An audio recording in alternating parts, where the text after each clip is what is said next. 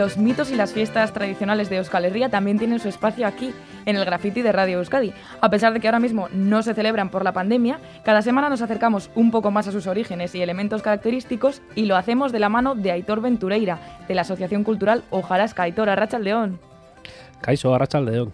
Bueno, que hoy nos vamos a acercar a ciertas celebraciones de nuestro entorno que tienen un puntito curioso, ¿no es así, Aitor?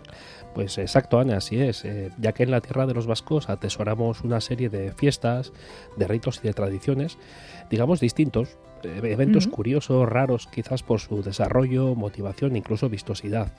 Eh, veamos alguno de ellos, aunque sea escuetamente.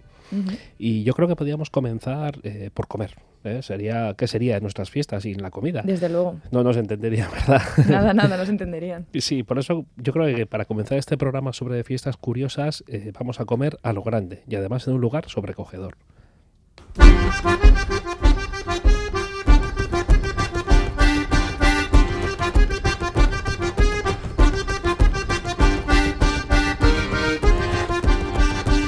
Es, Aitor. Comenzamos esta aventura en las mágicas cuevas de Zugarramurdi, al norte de la Navarra verde, morada, de genios mitológicos y de brujas, donde se celebra la fiesta de Sikiro Jate.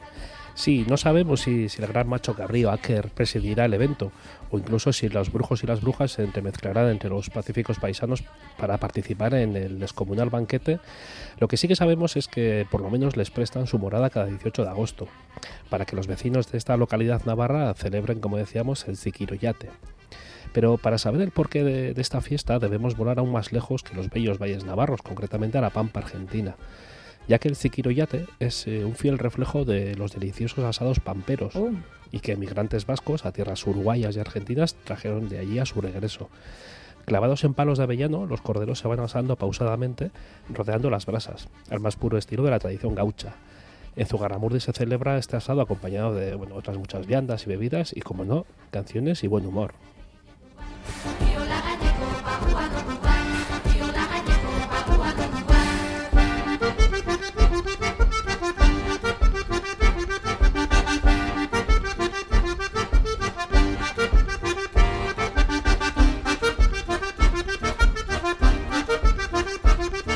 Después de esta parada gastronómica seguimos conociendo a Aitor Ventureira curiosos rituales y festividades de nuestra tradición.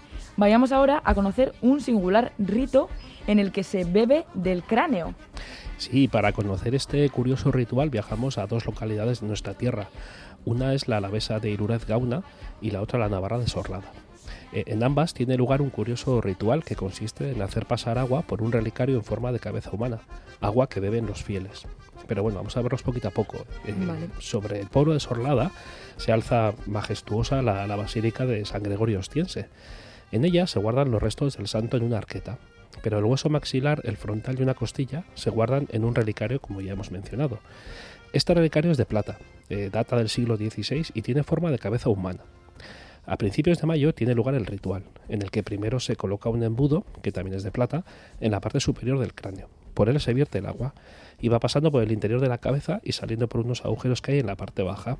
Ese agua es consumida por los fieles y al terminar la ceremonia se suele besar el relicario. Mm. Algo parecido pasa en Iruraiz Gauna, eh, localidad en la que está la ermita de San Víctor, que está en un monte a las afueras del pueblo. Pues bueno, en ella, eh, cada principio del mes de junio, se realiza el rito de pasar el agua por el cráneo del santo, tras subir la reliquia del pueblo a la ermita. Se dice que en el interior eh, se guarda el auténtico cráneo del santo, y es por ese cráneo por donde se hace pasar el agua que beberán los fieles. Lo mismo que sucede en Sorlada, se vierte por la parte superior de la cabeza con un embudo de plata y sale por un agujerito que hay justo en la boca del reliquiario. Los devotos, antes de todo esto, han besado la imagen.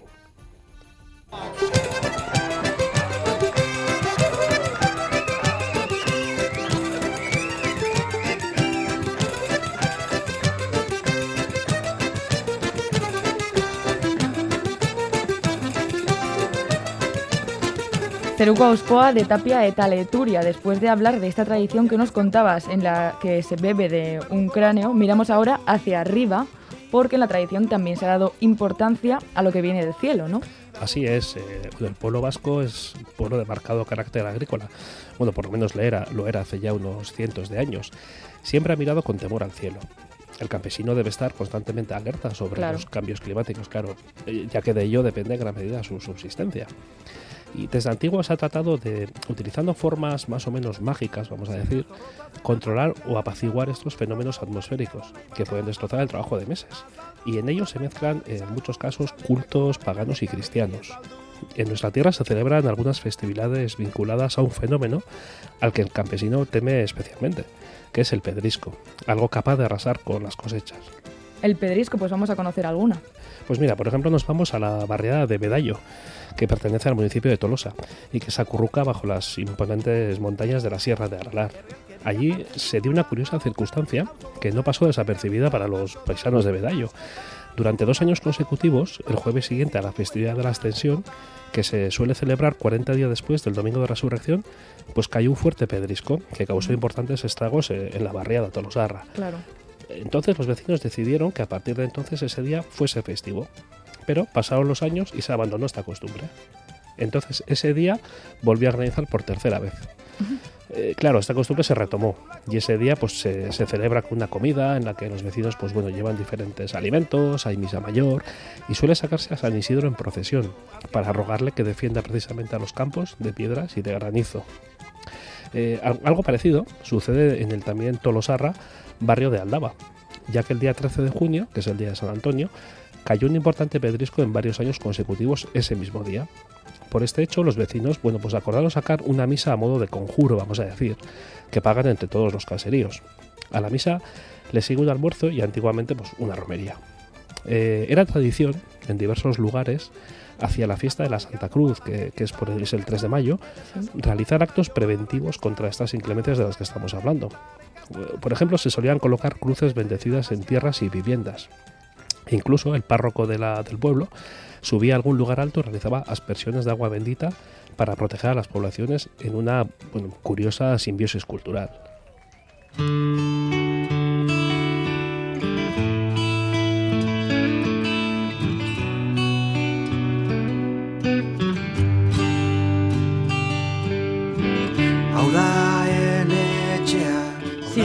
Con estas simbiosis culturales, nos vamos, Aitor, a un bellísimo paraje, ¿no? Nos vamos a San, Elías de Araoz, una, preciosidad en tierras de Oñati, donde antiguamente tenía lugar un curioso y antiquísimo ritual de fertilidad. Eh, en un rinconcito de las montañas de este barrio, que está cercano al santuario de Aranzazu, se esconde una gruta en la que se puede ver la ermita de San Elías, en el interior mismo de la caverna. Esta ermita lo que fue eh, vino a cristianizar un lugar de antiguos cultos, pues parece ser que en la caverna se veneraba una diosa indígena que se llamaba Ibulía. Unas escaleritas nos acercan a la ermita y junto a ellas se ve una pileta de piedra que recoge las gotas de agua que caen desde una estalactita que hay justo sobre ella. Bueno, pues en esta pileta, según recogió eh, una costumbre el sabio Datán José Miguel de Barandiarán, las mujeres se sumergían eh, tantas veces como niños querían concebir en un acto que se llamaba Verau. qué curioso. Sí, es un, bueno, es un clarísimo rito de, fecundidad que hunde sus raíces en lo más profundo de nuestra vieja cultura, claro.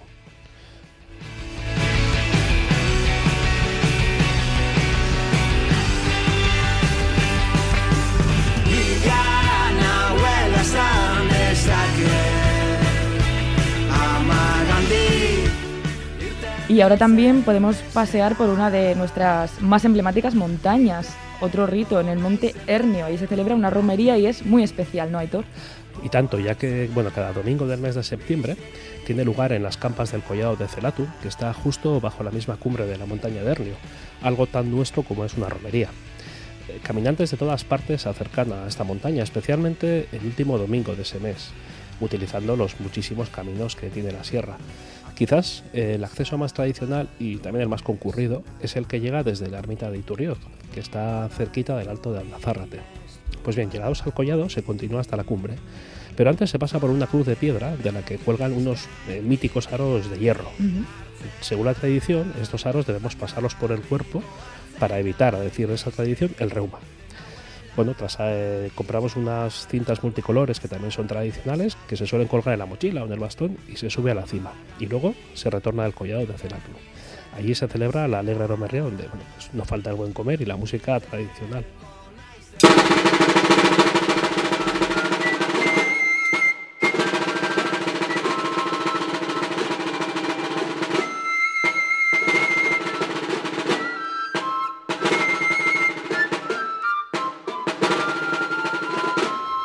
Pues bailando, bailando, llegamos ahora a la Villa Fabril de Ordizia, en el Goyer guipuzcoano, a vivir la danza conocida como Aurrescu de Santaneros. ¿Por qué se llama así, Aitor? Pues el nombre le viene dado por la fecha en que se celebra, que es en el marco de las fiestas de Santa Ana. La danza se suele realizar al día siguiente del Día de la Santa, concretamente el 27 de julio. Se trata de un aurrescu o una escudanza. Vale. Y lo curioso del evento es que lo realizan las parejas de la localidad que se han casado durante ese año. Los matrimonios se suelen reunir en el ayuntamiento de Ordicia, acuden a la parroquia en comitiva junto con el alcalde. Tras la misa vuelven al consistorio y firman en un libro de actas, que se llama Libro de Santaneros y que data del año 1792. Aquí en él firman los esposos, el alcalde y los mayordomos, entrante y saliente. Es entonces cuando comienza la danza que data del año 1509. El alcalde entra en la plaza eh, dando la mano a los esposos y se realiza el, el baile. Las chicas suelen ir elegantemente vestidas con un mantón de Manila y los chicos visten camisa blanca y pantalón negro.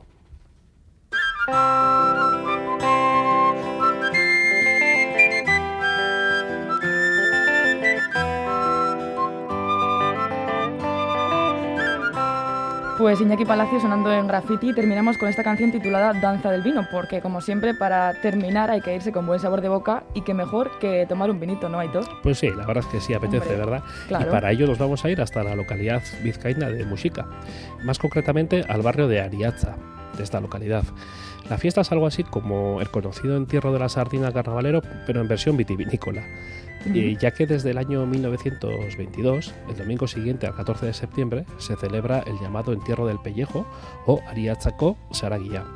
Eh, El origen va más allá, cuando en esta barriada parece ser que no había costumbre de beber vino, por lo que quienes deseaban hacerlo durante las fiestas debían ir a buscarlo a otro pueblo. Qué fuerte. Sí. Y bueno, eh, unos paisanos allá por el año 1889 pues consiguen que el alcalde les permita traer un pellejo de vino con motivo de las fiestas, algo que bueno, se convirtió en costumbre y se siguió haciendo. Claro, pasó el tiempo y las fiestas pues fueron perdiendo intensidad, hasta que en este año de 1922 y con la intención de revitalizar un poquito los festejos, se les ocurrió a los organizadores enterrar de forma vistosa un pellejo al concluir las fiestas. ¿no? Entonces, un vecino se disfraza de, de predicador y los vecinos van enlutados. Van en cortejo, llevan al cortejo al pellejo y lo entierran.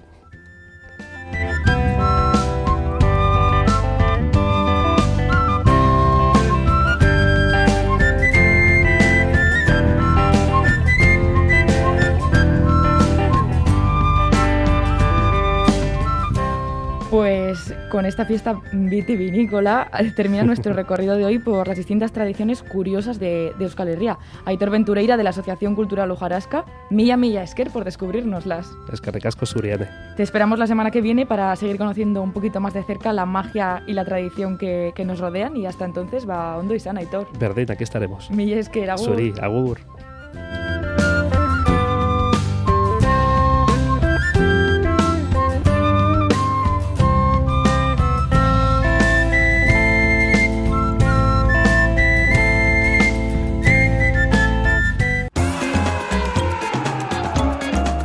Graffiti, Radio Euskadi, de la pared a la radio.